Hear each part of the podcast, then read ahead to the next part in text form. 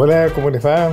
Acá estamos unidos, reunidos, unidos también porque somos un grupo, buen grupo, con Nacho Guglielmi, nuestro operador técnico, Micaela Polak.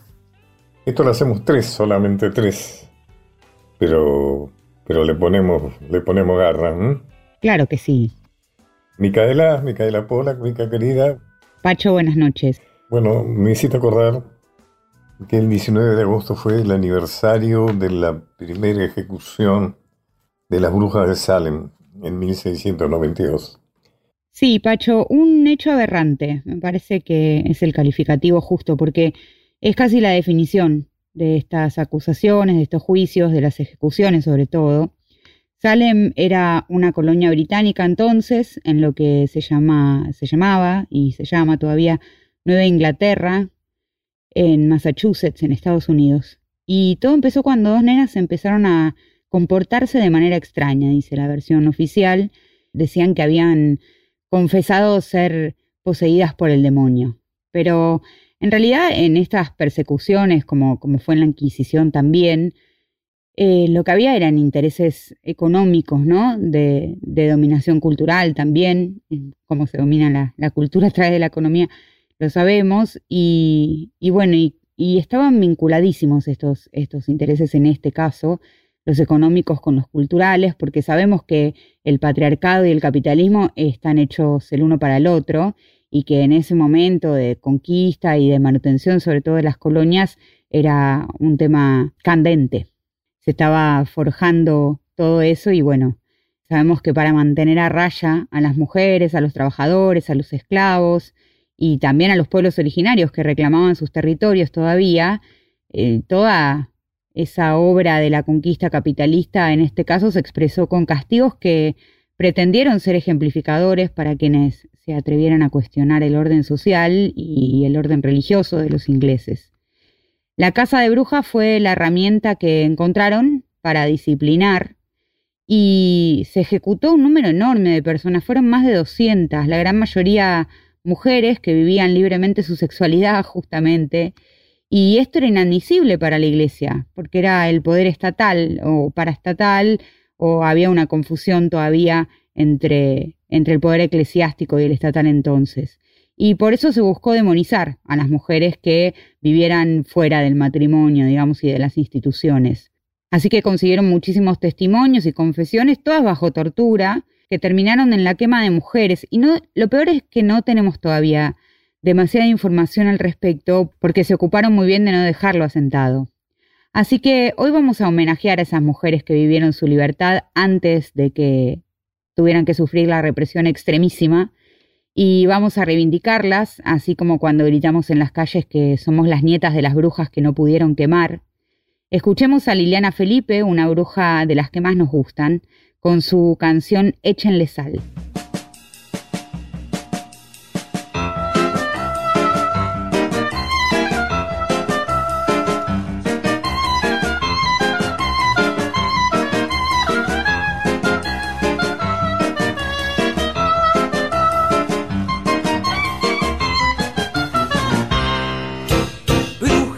Esfinges y quimeras, traidoras, ratas negras, callejeras que emponzoñan las buenas maneras.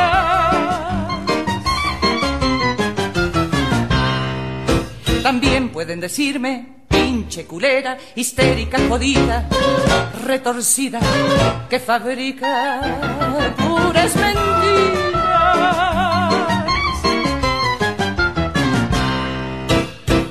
La lechona, cerda cabrona, tortilla vieja puta, desgraciada, vete mucho a la chingada. Callen culebras, callen. No soy como imaginan. Callen. Soy peor de lo que opinan. Hablen da igual si soy banal, si tal por cual, como animal, y si hago mal, total, total, total, así soy yo, profesional.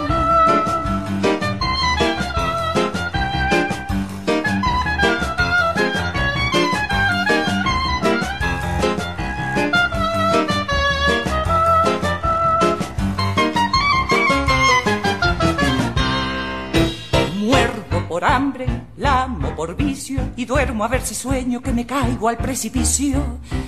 Por ejercicio, peor que el infierno, peor que el gobierno, yo soy la peor de todas, la ternura se me adora.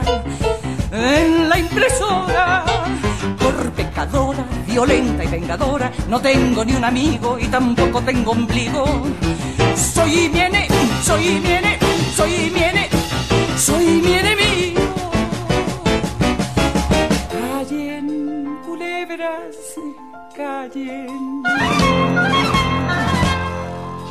No soy como imaginan. Callen. Soy peor de lo que opinan. Hablen ratas. Y me da igual el coito anal, ser virginal, será normal. Échenle sal al animal total, total, total. Así soy yo, convencional. Pacho O'Donnell está en Nacional, la radio pública.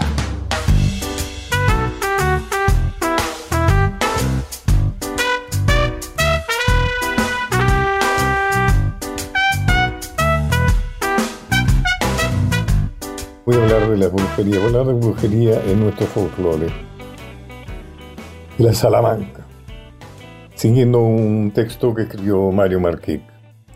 La vieja historia de que alguien que tiene destreza con algún arte u oficio hizo un pacto con el diablo se explica en algunas provincias norte argentino a través de la leyenda de la Salamanca. Se trata de una cueva donde brujas y demonios dan rienda suelta a su celebración, la gran fiesta, las verdaderas bacanales donde corre la aguardiente, los bailes desenfrenados, la música a todo volumen, brebajes que operan como estimulantes para los asistentes y naturalmente también el sexo. Todo indica que la cueva de Salamanca está en Santiago del Estero, a pesar de que la geografía de esta provincia carece de elevaciones montañosas. Con todo, muchos adictos al saber popular dicen que el sitio estaría escondido entre las breñas que rodean a Salavina, el pueblo santiagueño, famoso porque es la cuna de la chacarera y ha dado músicos notables. Por eso dicen que ese virtuosismo es fruto de ese pacto con el demonio. Ahora bien, toda esta historia es más compleja de lo que parece. Como se dice vulgarmente, la casa se reserva el derecho a admisión. De modo que entrar a la cueva no es para cualquiera. Solo se puede entrar si se cumple con ciertas ceremonias. Por ejemplo, una vez adentro el aventurero debe pasar sí o sí por tres pruebas iniciáticas. Mirá vos qué, pedazo de prueba, ¿no? La primera consiste en resistir el ataque de un chivo maloliente de ojos rojos. La segunda en aguantar los anillos de una enorme serpiente peluda llamada viborón o culebrón. Y la última, vencer un horrible basilisco criollo. Basilisco es una criatura que es una mezcla, es un gusano gigante de un solo ojo el que te puede paralizar con la mirada. Ahora bien, ¿cuál sería el beneficio de la audaz que se anime a ingresar a esta cueva y si es recibido tan con tan poca amabilidad, diríamos? Lo que pasa es que la Salamanca es un lugar diabólico, por eso el que manda allí es Supay, el nombre que se le da a nuestro norte al diablo. Allí el ángel caído enseña sus artes y es el lugar donde las brujas realizan sus reuniones tres veces por semana, está fijado, ¿m? como si fuera cumplimiento de un trabajo, tres veces por semana. Como veremos es la escuelita donde recibirán los dones los que se inician en la práctica del maleficio, los que van a aprender toda suerte de maña, destreza o amabilidad. Por eso no hay provincia norteña donde muchos no crean a pie juntillas la existencia de este antro de la cueva de Salamanca. Allí, según la imaginación popular, van desde el famoso cantor o guitarrero hasta el bailarín del pago, desde la moza que enamora a todos los hombres que quiere, hasta la vieja bruja experta en la preparación de gualichos para hacer daño. Todos son egresados de esa Universidad de la Salamanca. La lista es grande. La curandera también es probable egresada de la Salamanca, lo mismo que el gran cazador o domador, aquel que piala con destreza en el rodeo, aquel que es imbatible en las carreras cuadreras y en general todo aquel que se ha destacado en la pelea, el amor o en el trabajo. Mario Marquis cuenta que alguna vez charló con algún gran mm, músico, Sicto Palavecino, muchos de ustedes lo recordarán, gran violinista, folclórico, una incorporación del violín a nuestro folclore, y que entre palabras, con silencios sugestivos, le dio a entender que él había recibido los bienes de la Salamanca, de su pai.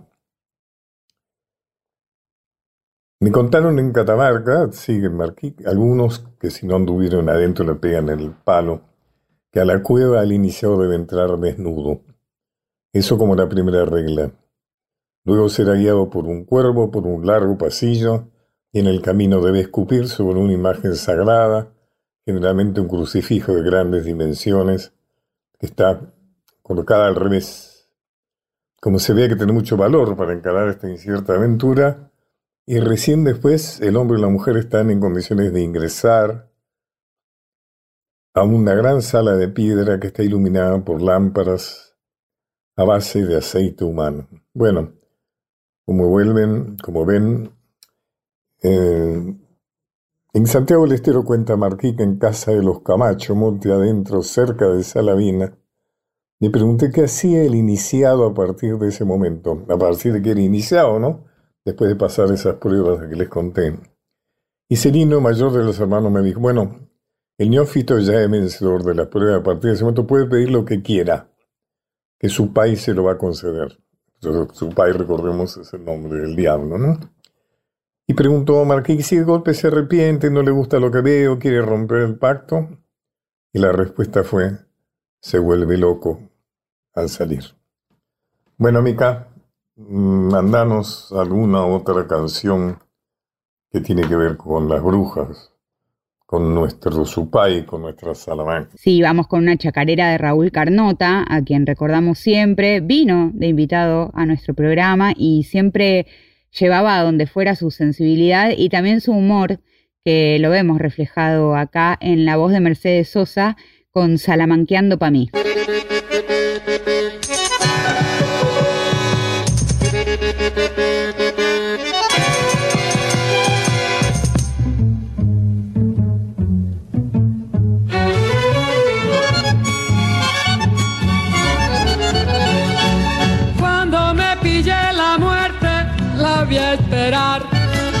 Cajoneando fuerte el bombo y la hago bailar.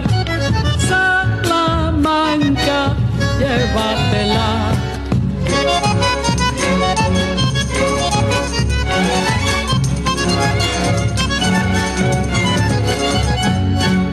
Me topé con una bruja y al despertar me he encontrado con mi suegra y se va a quedar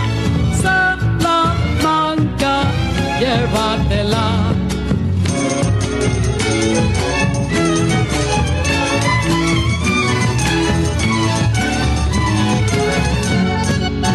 El diablo me anda buscando, no me encontró. Parece que yo le debo un almo dos. Salamanca, llévatelo. Mi chacarerita doble es la sin sol y por las noches sale mejor. Salamanquero soy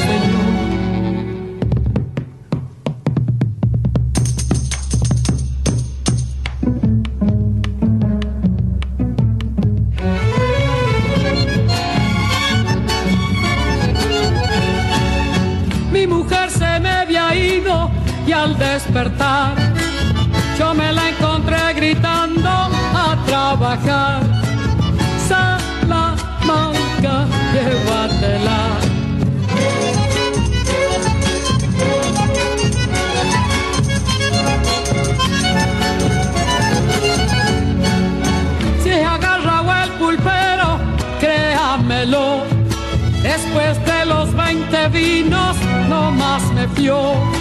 Salamanca, llévatelo.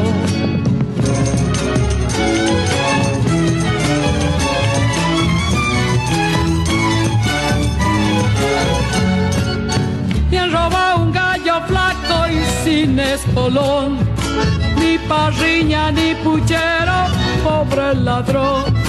Salamanca, llévatelo.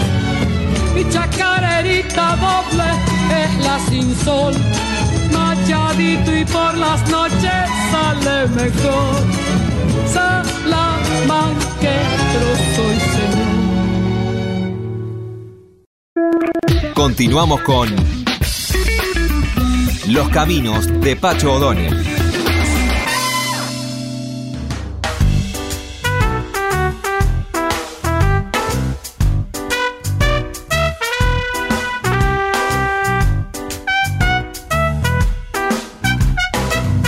Bueno, con tu idea de seguir eh, sobre el tema de las brujas, que me encanta que hayas elegido este tema, Mica, porque yo me acuerdo de un tango, puede ser Juan D'Arienzo, La Bruja.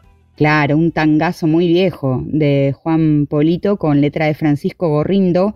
Una de las versiones más conocidas es justamente la de la orquesta de Juan D'Arienzo y la voz de Alberto Chahue. La escuchamos.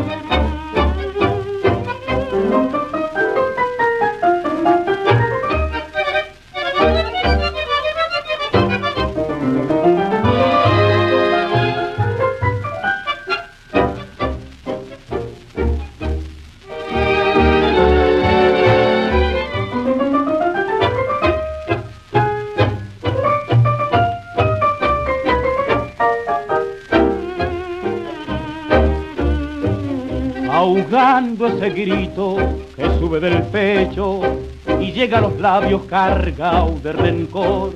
Yo vuelvo a tu lado, atadas manos, pero para decirte que todo acabó, que ya no me importa tu risa, tu llanto, que a fuerza y coraje vencí el corazón y que hoy como nunca, mirándote cerca, te veo realmente así como soy la bruja que ayer fuera reina de todo mi ser, hoy roto el encanto, no es más que mujer. La bruja, montón de caprichos que me esclavizó, hoy es un paisaje cubierto de horror.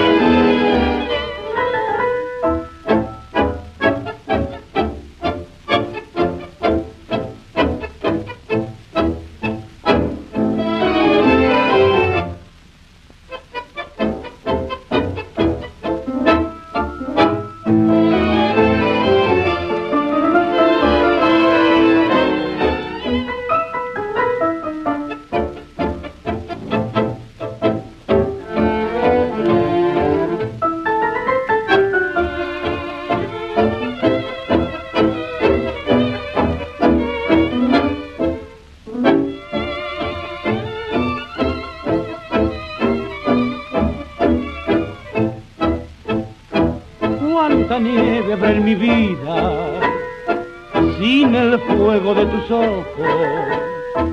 Y mi alma ya perdida, sangrando por la herida, se dejará morir. Y en la cruz de mis anhelos, llenaré de brumas mi alma.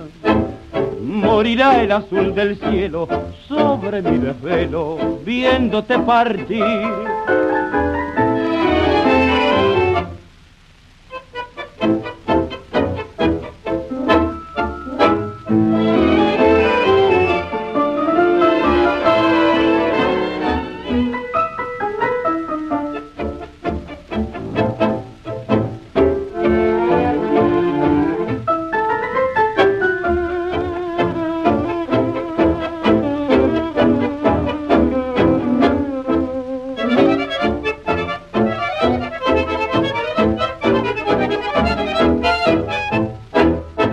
Los caminos de Pacho O'Donnell. Hasta las 24.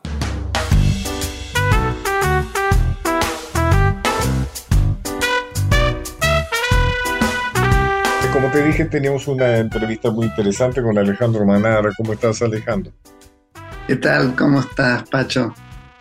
Bueno, tenemos varios temas para hablar. El pretexto es que sacaste un libro que se llama Benedita contra Pelo, ¿no? Eh, no sé si lo estoy diciendo exactamente bien. Sí, sí, no, Benedita Contrapelo, todo. Es una referencia a uno de nuestros grandes artistas plásticos que fue Luis Benedict, ¿no? Que tuve el gusto de conocer y conozco bastante su obra. Contame por qué escribiste sobre Benedict. Digamos, la razón que, dispara el, proyecto fue que en el entierro, yo tengo una formación un poquito anglosajona. ¿Viviste un tiempo allá vos? Viví siete años en Inglaterra y después siete años en Estados Unidos. Y me, el día antes del entierro me, dio ganas de escribir un texto para leer antes de que bajaran el cajón, ¿no? A la, a la tumba. Y fue un texto eh, muy sentido, porque yo lo, traté mucho. Yo estuve casado con, con su hija mayor y, la verdad que, la, charla con él, como vos que lo conociste también, era eh, eh, extremadamente agradable, ¿no? Era una situación donde, además, es un tipo que se interesaba por una multitud de cosas impresionantes, ¿no? Cualquier cosa. Además, como yo soy de familia italiana, él, adoraba Italia, con lo cual teníamos una infinitud de, temas en común y, de... Él era arquitecto, arquitecto. Él, era él se formó como arquitecto, pero muy pronto eh, se, abocó a la pintura y la arquitectura fue siempre, como él, eh, la familia no tenía dinero, él empezó a trabajar, la madre se quedó viuda muy joven, eh, él se dedicó a trabajar desde muy joven. Eh, empezó cuando estaba todavía en la Facultad de Arquitectura a, trabajar en, en, estudios de arquitectura, y, pero muy pronto se dio cuenta que su real vocación era la pintura, ¿no? Y tuvo la suerte que eh, una tía de él había sido mecenas de, Bernie y además mecenas de toda la, gran, digamos, escuela de, músicos de vanguardia argentinos de los años 40, ¿no? Juan Carlos Paz y todos esos. Ginatera, ¿no? Sí, ella eh, puso una editorial de, partituras, esta Cecilia Benedict. Y entonces, eh, bueno, lo, lo, lo, como decía, lo, ayudó mucho a Bernie y Bernie fue a ver eh, la primera muestra que hizo Benedita en Lirolai, en la mítica Galería Lirolai, y a partir de ahí, bueno, se empezó a, meter, aunque si bien nunca estuvo en, el, Instituto de Itela, eh, él, siempre tuvo una, una visión muy particular e individual. De, nunca estuvo en ningún grupo, digamos. Estuvo con el grupo de Gluber, el grupo de los 13, pero el grupo de ahí los era, 13, ¿no? Eh, cada uno tenía, sí, el grupo de los 13, cada uno tenía su, su, su ¿Quiénes forma eran, de encarar. ¿Quiénes eran algunos de los grupos del Mira, 13? eh, estaba, estaba Clorindo, estaba Jacques Bedel, estaba Portillos, estaba eh, uno que yo conocí en Londres, eh, Leopoldo Mahler. Ah, Mahler, eh, sí, cómo no. Escuchame, eh, Benedict eh, pasa por varias etapas, ¿no?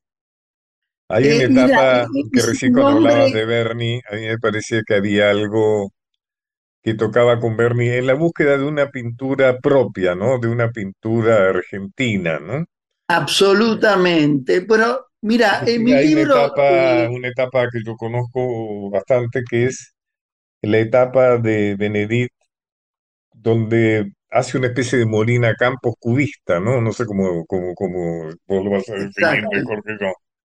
Pero hay una búsqueda Bueno, de, de mira. lo campestre a través de Molina Campos, ¿no? sí, mira, él, eh, es realmente un tipo muy interesante porque, primero de todo, eh, eh, eh, se, se, entusiasma con un tema, hace muchísimas obras sobre ese tema y después cambia y él pasa de el año eh, hace dos años se publicó un libro eh, financiado por la, la Fundación Espigas que se llamó Obras 68-78 de Benedict. Y, y es un libro afortunadamente nada que ver con el mío, en el sentido de que es un libro a donde se ocupa de toda su etapa de arte y ciencia y las instalaciones que hacía con abejas. Por ejemplo, en, en la Bienal de Venecia eh, eh, llevó miles de abejas y, y hizo, experimentó con, con las, eh, las flores artificiales y las flores verdaderas. Después con rat, Que, que laberinto se para ratas. llamó, que se llamó Biotron, creo, ¿no? Biotrón, sí. Y después estaba el fitotrón, que, es el, fitotrón, eh, claro. Eh, compró una versión del fitotrón que estuvo instalado en el, en el Malva un tiempo, después lo sacaron. Claro, porque de Eh, alguna manera era, no, no, no, tenía ciertas características de, de perpetuación, ¿no? Porque eran todas cosas muy biológicas, ¿no? Exacto, sí, sí, sí. No, pero sabes que en, en- eh, digamos, lo que hay, por ejemplo, el Museo de Houston, que tiene, es un museo bastante nuevo en el, ala latinoamericana, ¿no? Dirigida por una puertorriqueña que se llama Mari, Carmen Ramírez, una tipa que conoce mucho del arte argentino. Eh, ahí hay una obra de, eh, de Benedict, que es esa eh, dedicada a Perón, que, que- que está Perón con el caballo, el famoso, el overo rosado. El overo rosado. Ah, mira vos, mira vos, mira vos. El overo rosado. La variedad de sus, de sus intereses es tan grande que el tipo, eh, eh, en un momento, digamos, inclusive lo que vos te referís a, a su gran admiración eh, a Molina Campos, y él fue el que sacó a Molina Campos de lo que era un, era considerado un ilustrador, ¿no? Un, eh, Digamos para la gente que nos escucha que Molina Campos eh, fue un hombre que pintó el campo argentino en eh, los almanaques famosos de alpargatas, ¿no es cierto? Era un ilustrador, ¿no? Como vos decís. Pero luego realmente en este momento es considerado un gran artista. Y seguramente Benedict colaboró con eso, ¿no? Al tomarlo como base de todo un periodo, ¿no?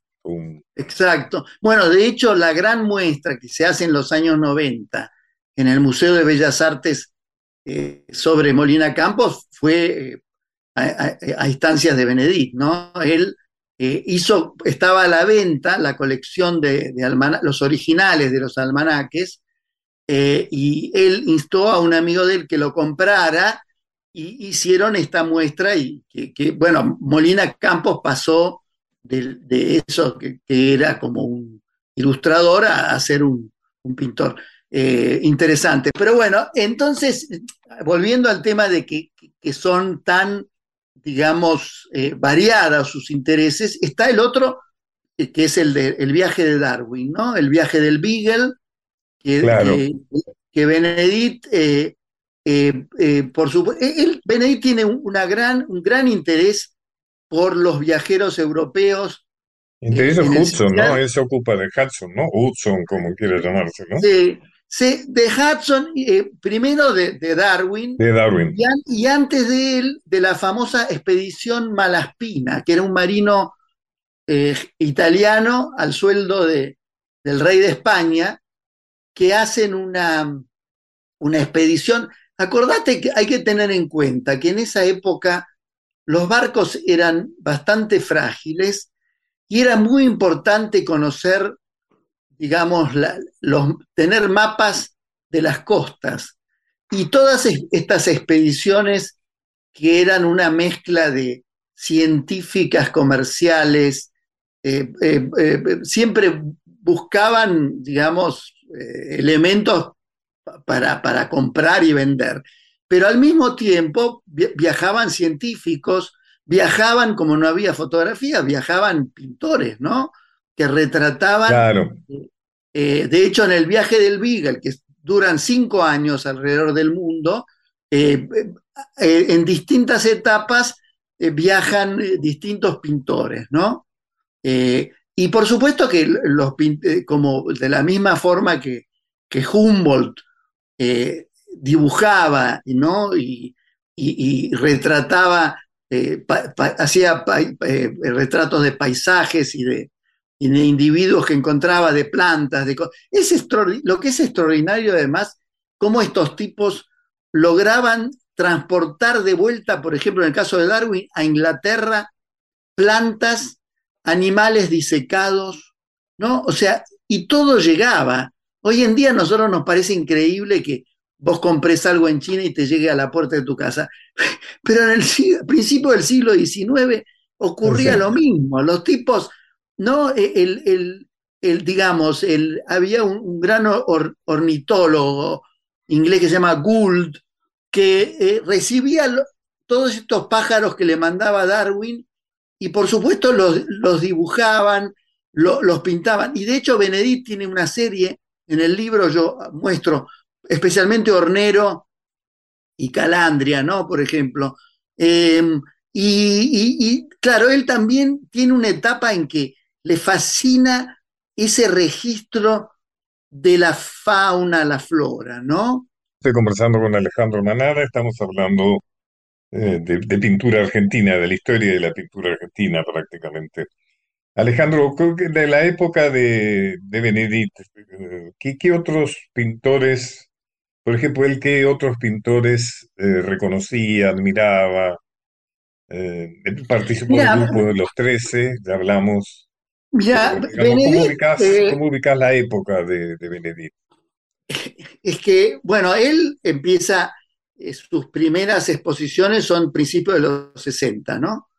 Y, hasta a su muerte, que fue en 2011, eh, durante esos 50 años tuvo una actividad incansable. Era un tipo que trabajaba eh, de sol a sol. ¿Por qué no estuvo en el Ditela? es que era un tipo que no le gustaban mucho los... los, el Ditela fue algo eh, muy interesante pero también muy, eh, digamos, esperpéntico, ¿no? En sentido de que, mm, él era un tipo más de, investigación, de, soledad, de, no le interesaban los, grupos. lo del grupo de los 13 eh, era, funcionaba porque cada uno hacía lo suyo, se reunían una vez cada tanto y, era, el motor ahí era Glusberg, ¿no? Era un proyecto más que nada de Glusberg, que Glusberg, como muchos conocen, eh, fue un tipo que fue un gran como Ruth Benzacar, fueron dos argentinos que pusieron mucho, eh, mucha energía en promover el, el arte argentino. A Glusberg lo nombré yo director del Museo Nacional de Bellas Artes. Eh, durante mi gestión como secretario. Sí, me acuerdo. Y Glufe fue un gran director del Museo Nacional de Bellas Artes. Otra cosa porque lo que no se sabe prácticamente es que fue una gestión sin presupuesto, porque en ese momento el, el Museo de Bellas Artes dependía de unas muy magras partidas que le daba el, ministerio. Eh, se enfrentó a cierto sector, digamos, acostumbrado a dominar el Museo de Bellas Artes y pagó muy caro eso, porque luego toda una campaña de desprestigio hacia Jorge y demás. Yo tengo un gran eh, recuerdo de Jorge Glusberg y creo que la Argentina le merece un homenaje, inclusive un desagravio, porque con tal de, de sacarlo de su lugar, eh, ciertas cosas que se dijeron y demás, bueno, mejor no recordarlos.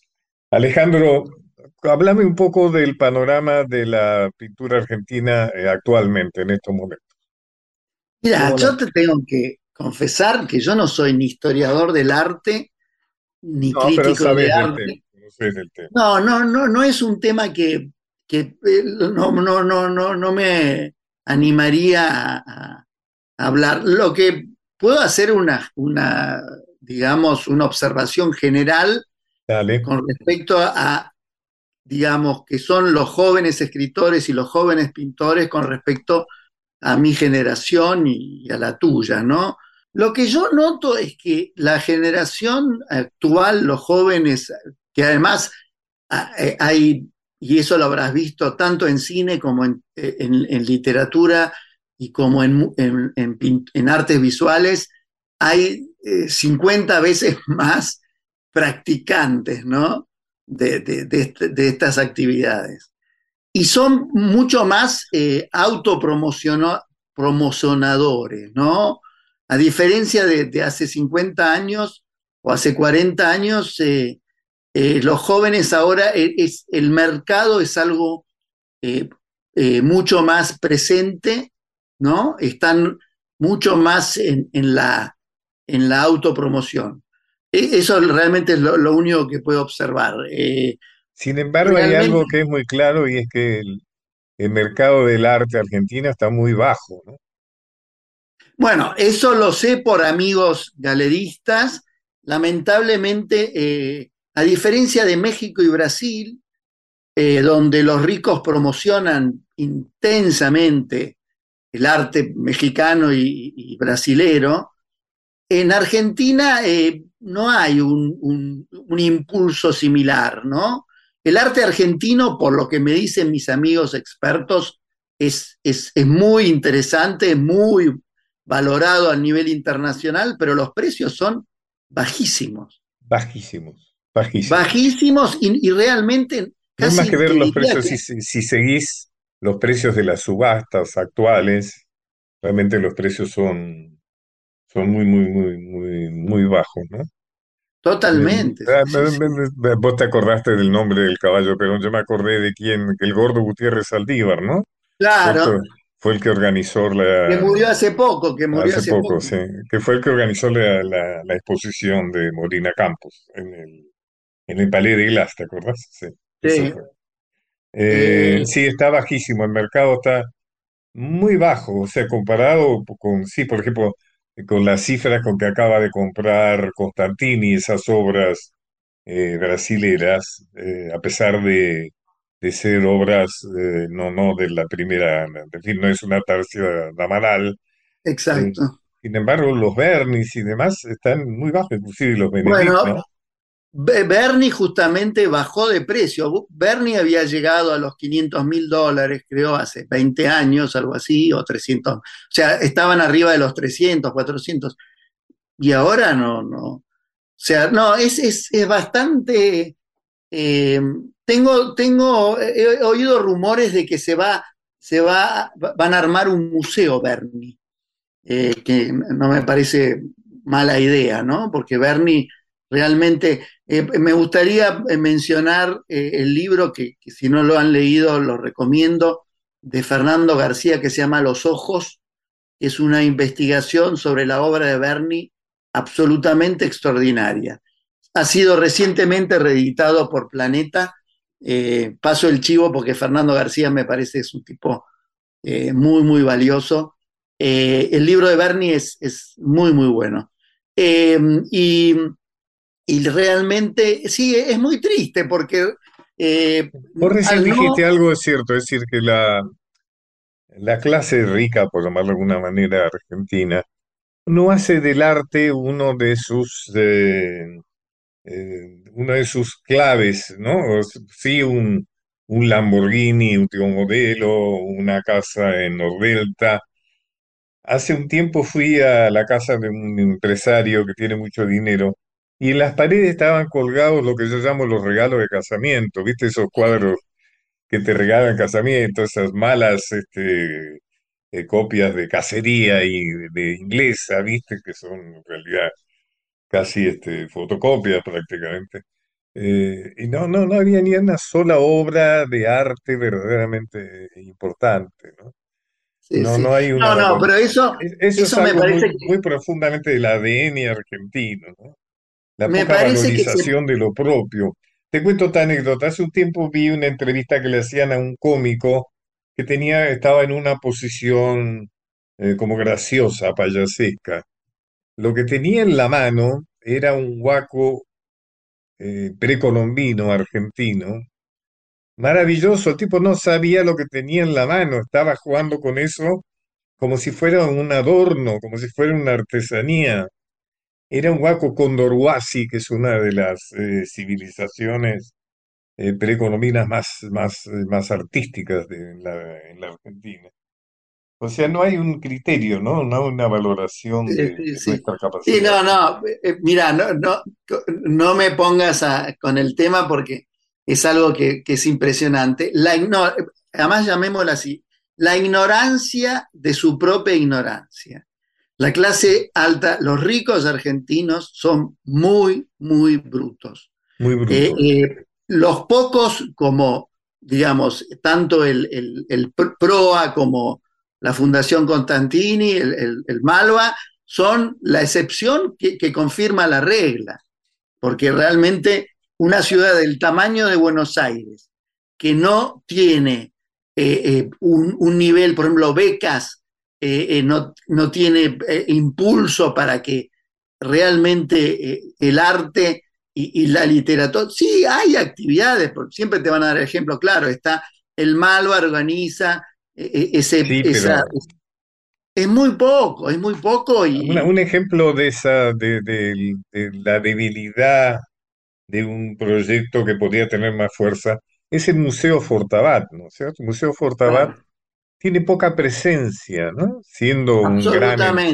un gran edificio, ¿no? Un Gran, Sí, sí, sí, gran sí. arquitectura, un lugar especial ahí sobre, No, sobre además no, no se sabe a dónde dónde va, quién, quién lo, lo dirige, porque bueno, por ejemplo, yo tuve la suerte de poder presentar este libro en el Malva, eh, y bueno, el Malva es un, dentro de todo, eh, es un, eh, un polo importantísimo, ¿no? En cine, por ejemplo, tiene un tipo No, no, es, fantástico, es ejemplar, es ejemplar. es ejemplar, ¿no? Pero debería haber 10 Malva, no puede ser. Eh, yo me acuerdo siempre también con Glusber y con Ruth Ben Sakar, porque otra persona que también Sí, ha sí, sido bastante olvidada, ¿no? Ruth Ben Sakar en un momento, en los 90, le con- consiguió plata de, de un empresario y organizó eh, unas 5 o 6 muestras en Nueva York de artistas argentinos. Eh, a la misma forma, no sé si te acordás, de la tranza vanguardia en los años 80, como la, Fiat eh, bancó a tres o cuatro pintores muy importantes italianos, lo que se llamaba la tranza vanguardia, ¿no? Que los, los financió, porque eso funciona así, con plata. O sea, si no pones mucha plata, no, no, no pasa nada. Y la Argentina tiene grandes talentos, pero todo se hace con cuentagotas o se hace, mira, yo no quiero eh, hablar de mí, pero en el 89 yo organicé en, el CARI un congreso de eh, editores extranjeros. Y la idea era hacerlo todos los años, invitando a editores de distintas lenguas, ¿no? Para promocionar la literatura argentina en traducción. Bueno, el asunto es que eh, se hizo un año y, y nunca más. Yo te voy a dar este, un ejemplo de, de otro ejemplo de ceguera empresarial relacionado con el arte, el arte plástico especialmente. es que Constantini, que tiene una vocación natural por el arte, también es cierto que le ha redituado en otros aspectos el, su coleccionismo. Porque, por ejemplo, Nordelta no sería Nordelta si no fuera algo de Constantini. Exacto. Es decir, Constantini ha prestigiado todo lo que él hace, ¿no?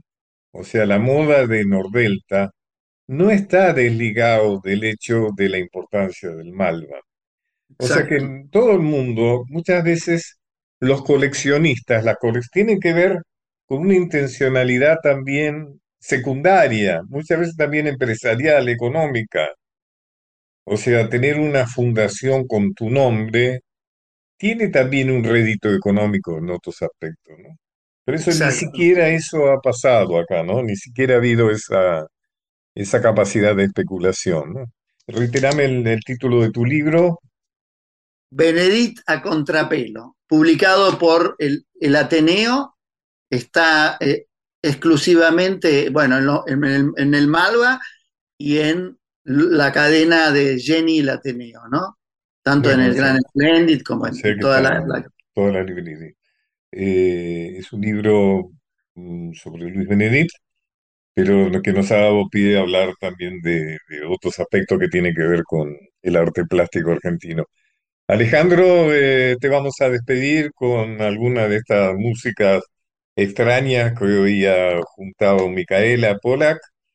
Mica, Sí, me acuerdo que los Guaguancó tenían un tema, algo que tenía que ver con las brujas. Los Guaguancó fue un conjunto, bueno, de hace mucho tiempo, de mi generación, que nos eh, introdujo la música tropical. Se diría que si uno tiene que buscar los antecedentes de la cumbia y demás, nos hicieron bailar a todos y tenían cosas muy, muy, muy divertidas. claro, es nuestro grupo latinoamericano por excelencia porque tenía integrantes de Costa Rica, Perú, Chile, Colombia y también tuvo un argentino más tarde que tocaba el piano. Se conocieron en la Universidad de La Plata, estudiando medicina, pero claramente dejaron la carrera y se dedicaron a dedicarnos la mejor cumbia que todavía hoy tiene un montón de reversiones y todavía sigue sonando en todas las fiestas. Había uno que tenía que ver con las brujas, a ver si me lo encontrás y me haces recordar a los guaguancó. Cómo no, entramos haciendo trencito en el fin de semana al ritmo de Vienen las brujas del chileno Sergio Solar y el costarricense Mariano Castellón de los Guaguancó. Y con eso nos despedimos. Hasta el próximo viernes. Alejandro, muchas gracias y a todos nos volvemos No, a ver. gracias por eh, invitarme.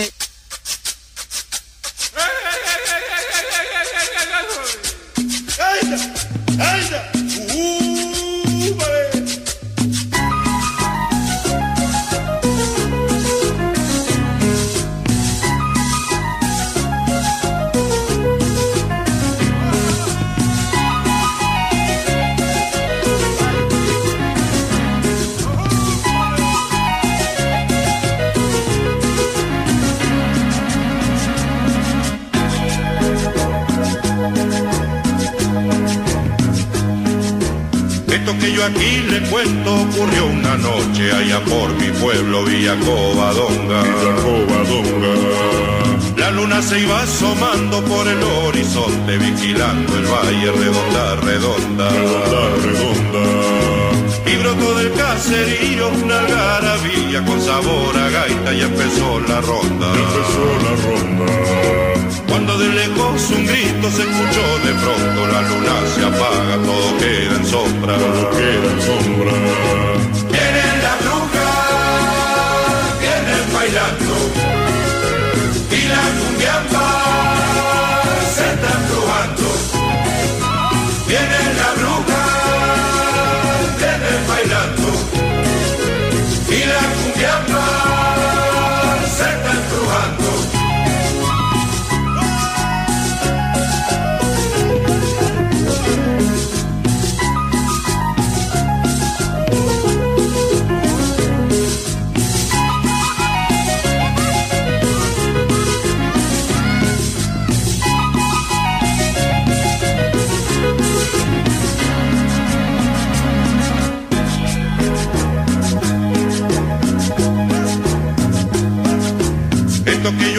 Cuento ocurrió una noche allá por mi pueblo, Villa Covadonga. Al llegar la medianoche el encantamiento va quitando pena, va quitando pena, quitando pena. Y en todos los corazones hay como un hechizo que se va encendiendo con la luna llena. Con la luna llena. Si hay zonas de gaita todo es alegría, las penas son malas, las brujas son buenas. Las brujas son buenas.